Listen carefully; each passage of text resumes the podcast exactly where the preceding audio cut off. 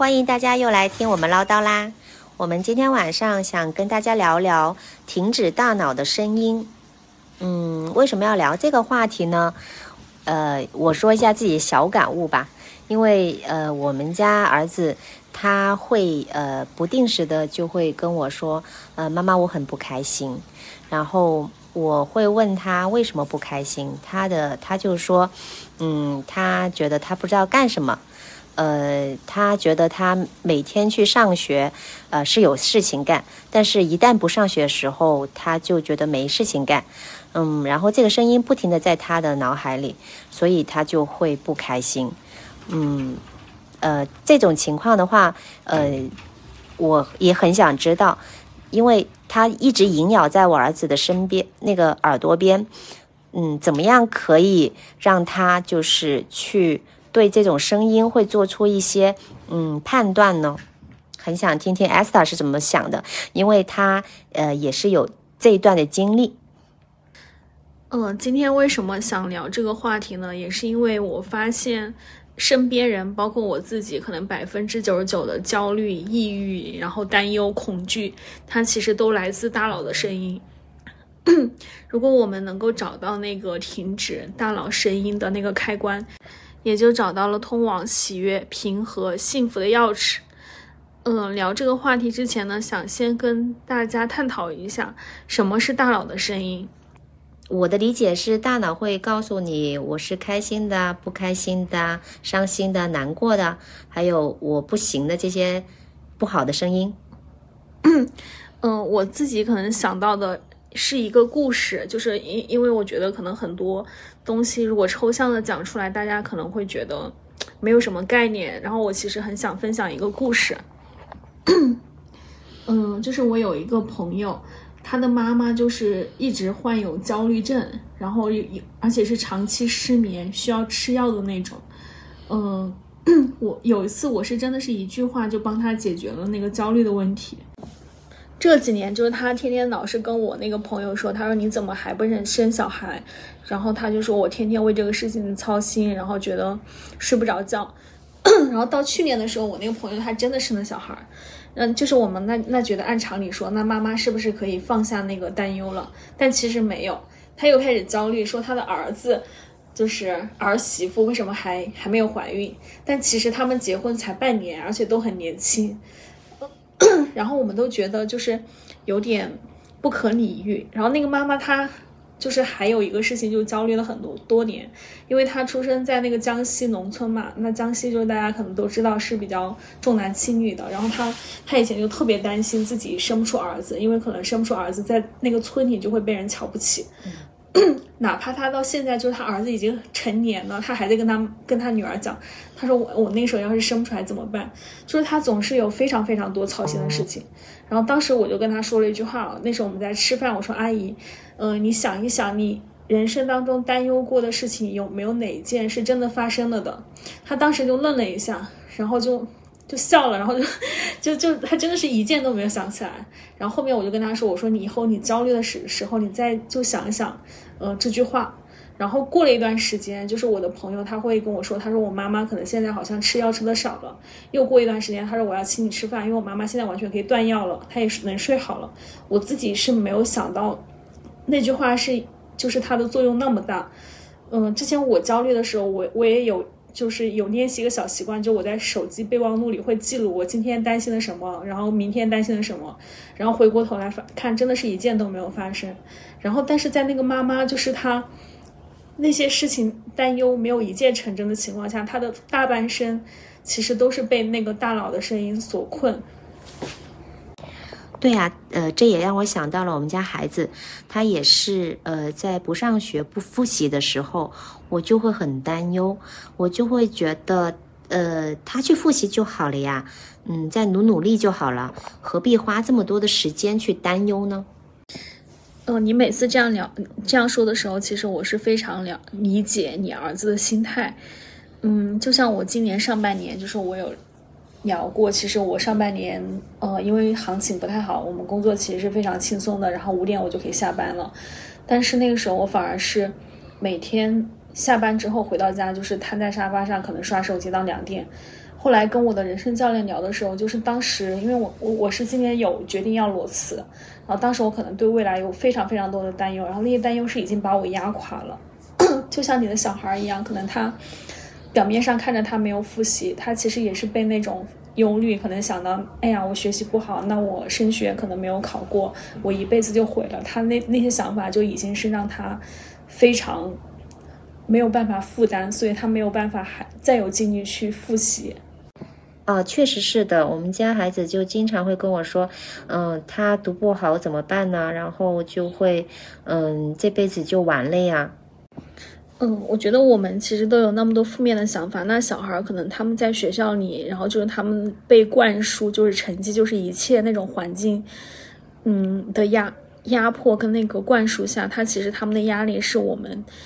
更难以想象的大的。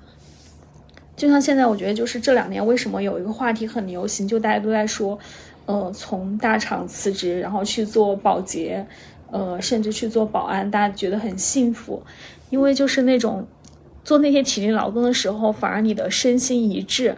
嗯，就是你不会觉得你就是只是体力上的累，但是你可能在职场上的时候，它大部分时候是我们身心不一致，然后那时候是没有办法照顾到自己的内心，然后要么就是嗯会有那种各种负罪感啊、内耗感，那种时候就像在自己内心插了很多把刀，虽然他身体没有那么累。但是给到自己的压力是非常非常大的。我认识到这一点的话，其实也是因为我自己有十几年的焦虑，然后也有过几年的抑郁，然后是非常能够感受，就是当那种负面想法，就是它日夜不停的汹涌上来的时候，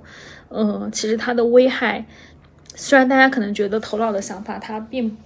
不是像那种真刀真枪能够伤害你，但其实。他对那种心理的压迫，我觉得是不亚于那种真刀真枪的伤害。那我现在有点理解我孩子那种，嗯，他知道要学习，但是不想学习，就没有这个动力，只想躺平的这个，是因为他还没有从大脑给他的一些负面信息中出来，就是他还是嗯，相当于是被大脑呃所影响着，还不。嗯，捆绑。嗯嗯，就在刚才，然后我的朋友给我发来消息，他说他的觉得人生，嗯，毫无意义。他人生唯一获得的快乐就是从思考中获取。其实这刚好是我想分享的第二点，就是我觉得大家有一个误解，然后也是一个非常大的陷阱，就是会觉得思考是一件好事，然后甚至会有种优越感，尤其是我们。嗯，就是我觉得，尤其是我们中国人可能从小就接受说那种，呃，你会读书呀，会思考，它是一个非常好的事情。嗯，我以前就会觉得，然后就觉得，嗯，我那时候很悲观嘛，然后我就觉得，哎呀，是因为我有智慧，看吧，你们都不知道，人生没有什么意义的。然后又会觉得，你们不知道吧？就最后大家都是一死。然后我觉得这个就好像有点。像形成就是沉浸在自己头脑的想法里，然后它很容易其实会形成一种那种自恋。我最近察觉到这一点，就是我有一个 又是一个朋友，嗯，我现在看他有点像看曾经的我一样，因为我们可能聊到任何话题，比如我说你为什么你们有结婚的打算吗？他就说那。结婚的话怎么结？我们就是婚后我们要还房贷，然后小孩的教育各种各种，他会一项一项罗列出来，觉得很就是他们承受不起。然后我曾经跟他聊过，我说我可能不想生小孩，他就会拿那些明星的例子跟我说，你看谁谁谁他们丁克，然后到老了之后男的反悔，然后那个女的多惨。然后我就感觉我说按照你的说法，我人生就是每一个选择，我的尽头都是一条死路。然后他每次在聊的时候，我也能感觉到，就是就是他会就是滔滔不绝，你是不可以打断他的。就是我能察觉到那种优越感，就好像知道，就是你看吧，我是知道人生就是他是每一条路都是那种很有很多糟糕的可能性的，那你们都是不知道的。所以说呀，不要想太多啊，平平淡淡，认真努力搬砖。然后我也是最近我在重看一本书《当下的力量》，然后当时也是看到有一点，它是有点打破我的认知。他是说有很多大师，然后包括比较顶尖的科学家，他们灵感诞生的时候，其实都不是那种大脑思考的时候，而是在一种无念的状态下，那个。无念就是没有念头，就是比如说在他们极度专注那时候，大脑反而是空白的时候，这个是我觉得可能跟很多人想象的会不太一样。然后我我我也很喜欢那个有本书叫《跑步拯救拯救了我的生活》，呃，其中有一句话我会经常提醒自己，然后他是这样说的：我们是多么频繁的身心分离，把智力、学习和思考看得比脚、膝盖和后背重要的多。这句话挺好的，让我意识到了，就是我要跟自己的身体连接，去感受一下身体它是怎么样和我产生一个共鸣的，而不是过多的去忧虑，呃，自己的学习呀、工作呀这些事儿。呃，你说了这么多思考的事儿，它其实都会在大脑中形成声音啊。那是不是只有一种声音呢？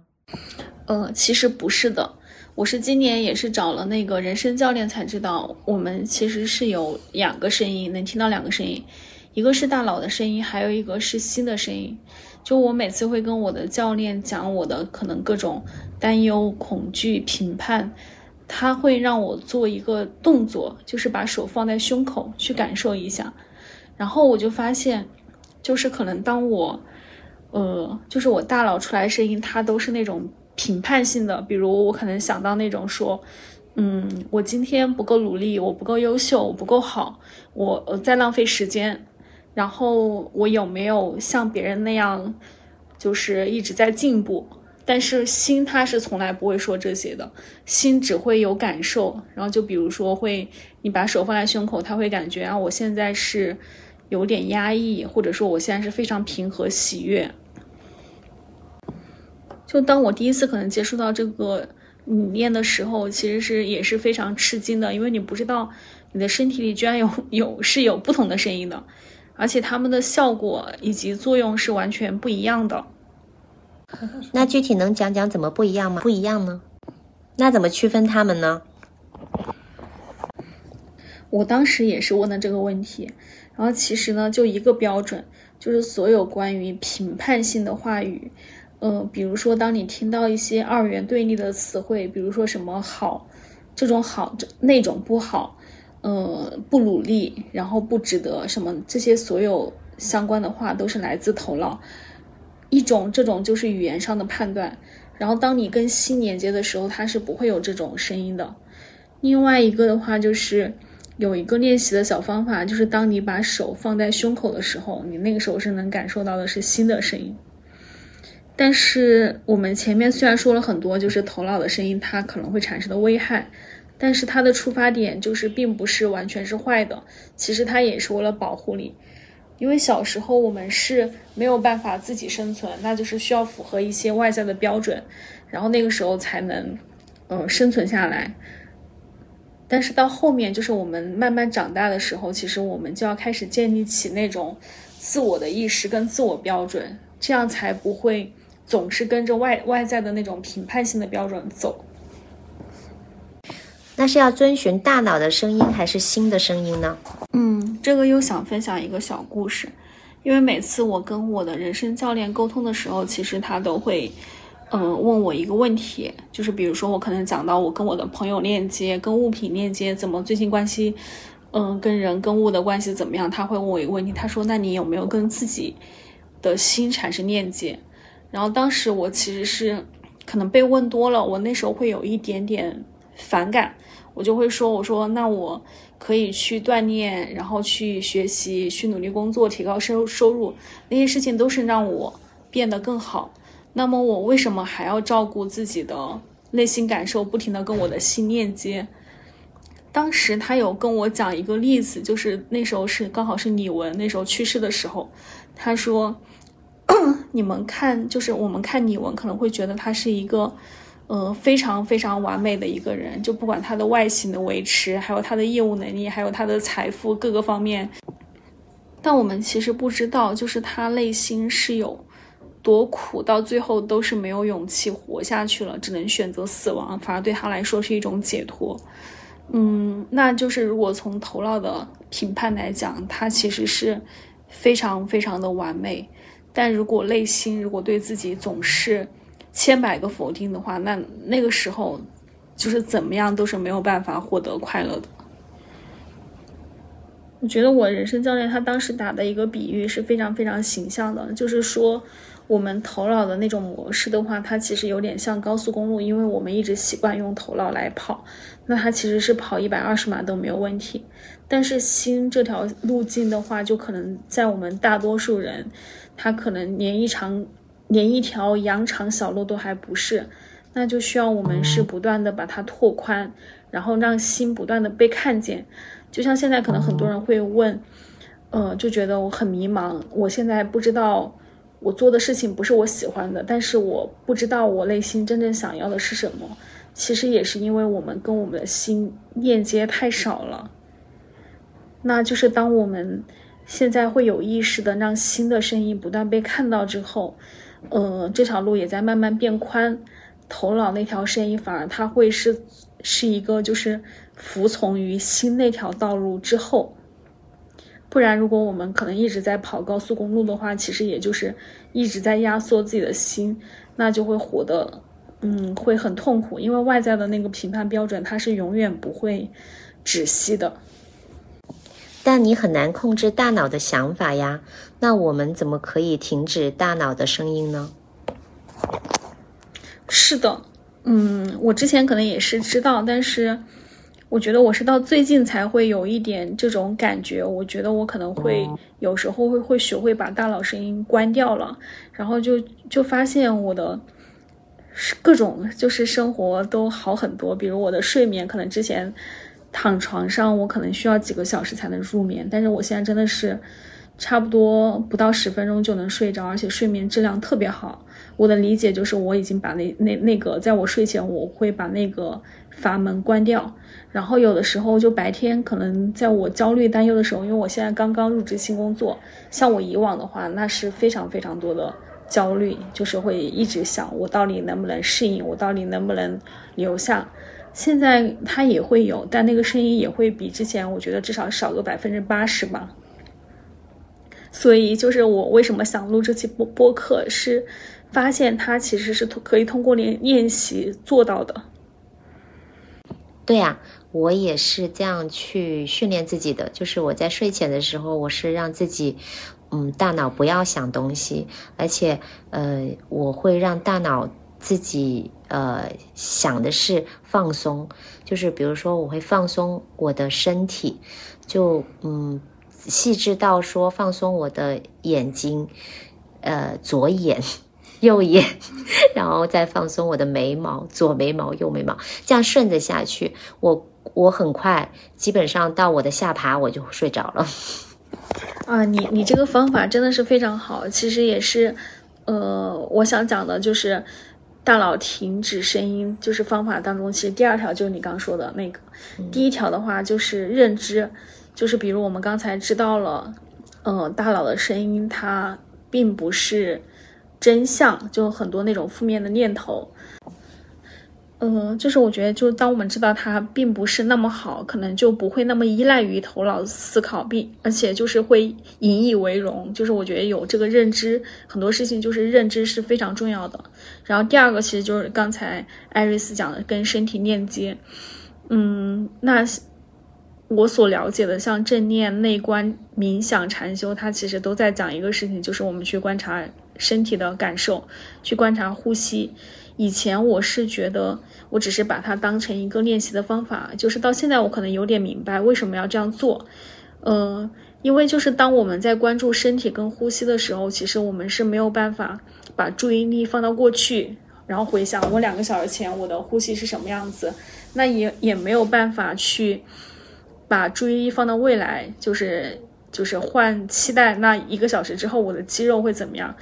嗯，我只能把我的注意力老老实实放在现在。现在我的感受是怎样的？我的呼吸是轻微还是沉重？就其实它是在锻炼一个，嗯，活在当下的能力。然后另外一个的话，就其实当你在关注身体的时候，它是也是在有意识训练我们是向内看，而不是说被外在标准去牵着走。像前面就是提到那本书，嗯，跑步拯救了我的生命，嗯，它的作者就是在人生坍塌然后抑郁的时候，他就是做靠一件事情跑步，然后拯救了自己。他书里面提到就有有一句话，就是说跑步对我来说就是正念练习，因为我在跑步的时候很少思考，我会观察周遭的事物，注意季节的变化，或者是体验腿部的感受。那其实就是相当于我理解，就是跑步，我们是没有办法同时太多把注意力放在思考，那只能去观察，呃，观察当下。那反而这种，它其实也是解救了那个作者，就是从抑郁症中走出来。这个观察当下，这个我最近在看那个新闻女王的时候，也有一点体会，因为里面就是讲了那个主播小薇，她是有那个抑郁症的，嗯，当时她就约了一个网约车司司机，然后那个呃司机呢，就是看到她上车的时候情绪比较激动，所以他就在车上放了那个呃爵士乐给她听，然后她听完之后。慢慢的，他就平静下来，而且在车上睡着了。然后那个司机，呃，就看他睡得这么好，就开车带他上了山顶。然后其实他一直是睡到凌晨，就是早上。嗯，睡醒之后呢，那个那个司机就跟他说，呃，在车外走一下。嗯，那时候他们是在一个山顶，到处都是绿树，这样子。嗯。他刚就是那个小薇刚想跟网约车司机说谢谢他的时候，那个司机说：“呃，你先不要说话，你先感受一下周围的呃树林，呃，倾听一下，闭着眼睛去呃倾听一下这种声音。嗯，我觉得这个就非常治愈，就是你那种你你那个当下就会觉得哦，是的。”我们有多久没有去好好听过大自然的声音？当你去做到的时候，就嗯，慢慢的心情就自然会平静下来。是的，就是这个例例子举的特别好，然后我觉得它就是非常通俗易懂，也也是我最近可能会有意识做的一个小训练。就当我意识到我的担忧开始来的时候，我就会停下来，就是感受一下身体，或者是感受一下当下的那个风、阳光、空气。就是它是一个非常治愈的，嗯，以及我觉得是让我们有点找到人生，这可能说这个词可能有点大，有点像找到呃真正活着的感觉。然后还有第还有一个，呃，刚说到第一个认知，第二个身体链接，呃，第三个的话，我觉得还有一个很重要的就是，呃。就是给自己建立标准，嗯，就之前当我们当我自己没有标准的时候，我是很容易被外在标准带偏的。但是现在我会有意识的，就是比如说有些呃自媒体账号，它可能会宣传焦虑啊，就因为只要聊到年龄焦虑，那一定是一个呃就是非常吸引流量的话题，因为人性的那种恐惧，我们就会点开来看。嗯，以前的话我会非我会很喜欢，就是会很容易被这种话题吸引。但现在我就想，那怎么办呢？我的年龄就是会不停的往上增长的，我没有办法停下来，也没有办法倒退。那难道我只能去呃投河？我我只能去寻死吗？就是，然后现在我就会把这种这种账号或者那就是屏蔽掉，因为我在想，嗯，就是我自己的标准到底是什么？就是我发现，那我的标准它，并不是说，就是你的事业就是追求什么，比如成名要趁早啊，然后你的名利到达什么样的地步，我是非常崇拜那些，就是他真正明白自己要什么，呃，要做什么，要什么样的生活，而且他们是实实在在在践行的人。就想清楚这个标准之后，我现在是不太容易被外界各种宣扬的那种去影响了。你说的太好了，我都陷入到沉思，在思考我的人生了。我们我们前面讲那么多不要思考，然后你就开始思考了，没有开玩笑。然后第四点的话，我觉得它就是保持一个敞开的一个状态，是很比较有利的。比如之前，嗯，我提到我可能工作当中我要采访很多人，然后当时是有认识到很多女孩，她们在做自己喜欢的事情。但是我在跟我的人生教练沟通的时候，我说我看到了有这样的那些人，但我还在说，我还在跟我人生教练讲，我说没有办法，人生没有办法总是做自己喜欢的事情，一定要做自己，呃，做一些不那么喜欢的事情。我的人生教练当时就非常疑惑，他说：“你都亲眼看到了，你为什么还不相信呢？” 然后我就发现，哎，是的，为什么我的那个负面的信念，它就是根深蒂固，根那么根深蒂固。呃，然后我后面我觉得我会有意识的去看一些，比如那种人物的传记啊，或者是那种纪录片，然后以及身边那些人的故事，就是我觉得他们是在不停的提醒我，就是那其实是有很多可能性，也有很多活法，就是我们不要固守在自己的那个非常狭隘的，就是那种坐井观天，就是当那只青蛙，觉得我们人生只有一种选择。是啊，人生有很多种可能啊，但如果身边的人是呃有处于这种状态的话，那怎么样可以给予支持呢？我又想到，我最近有一个也是有一个朋友，然后因为他女儿就是处在一个可能不是很想上学的状态下，然后那个妈妈就会问我，她说我我现在也不清楚，我到底要不要去，就是允许他不上学，还是我要去。推的推动一下他，因为我也怕可能我，呃，不去推的话，他可能以后就真的越来越放纵了。然后我就跟他讲，我说第一个就是我们这种人，他是如果他是一个容易放纵的人，他其实就不太可能被那些，就是变成现在这样一个被压被那些负面信念压垮的状态。他的自我标准、自我要求其实是比外界要高得多的。那其实是可以给他一些，就是。就是无条件去接纳他这样的一种自由，他反而是会更能支持到他。然后另外一个也是，呃，就是我的人生教练当时跟我沟通，因为我是非常担心自己，好像一直在担心自己会变成一条咸鱼，但其实我的人生从来没有 成为咸鱼过。他那时候也是说，如果你累的话，你就好好休息一下。嗯，就是我们其实是要相信自己，就是每个人他是有那个有一种自主导向的，就是我们并不是一定要是被那种规则逼迫跟捆绑着才能走。呃，当我们就是给到自己足够的允许的时候，其实反而是更能找到自己的方向，也可能更能走得更有利一点。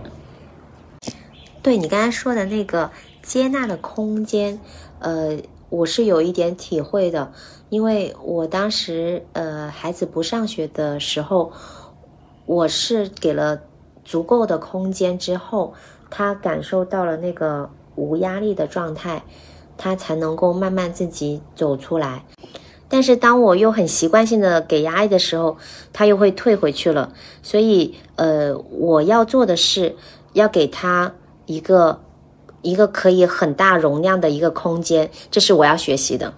其实你已经做得很棒了，我觉得就是很多那种认知到我们行为就是完全改变，它是需要一个比较长的过程的。那就是你也不要太苛责自己，因为就是就是允也除了允许给孩子那些允许，要给自己允许，就是我是有一个可以成长，让我自己慢慢练习的这样一个空间。好的，那我就是这次听你这么说，我也会释怀一点，就是也要让自己有一个空间，这样的话我才能更好的给他更大的空间。是的，双赢。是的，我觉得妈妈们其实都压力很大，因为小孩可能有时候出问题的时候，妈妈是要背背负双重的那种压力，因为又觉得自己非常的愧疚，然后又很担心。对的，对的，确实是这样。好的，那我们今天的分享就到这里喽，也很感谢大家的收听。呃，如果你们想有什么其他的话题想听的话，也可以在后台告诉我们。我们下期见，拜拜。